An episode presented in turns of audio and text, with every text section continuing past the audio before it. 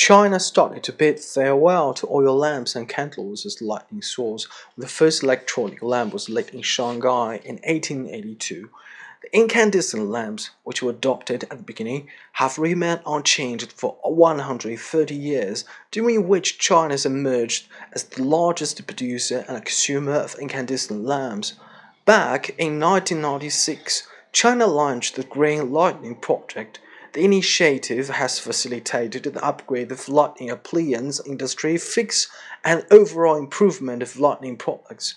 Thanks to years of continued efforts, the quality of China's energy efficient products keeps improving, with some products leading the world in terms of product quality and in manufacturing process. The electricity efficient lighting products, coupled with increasingly major technology, have contributed to shaking out incandescent lamps. In 2010, the global market share of China's energy saving products reached 85% as against the 20% in 1996.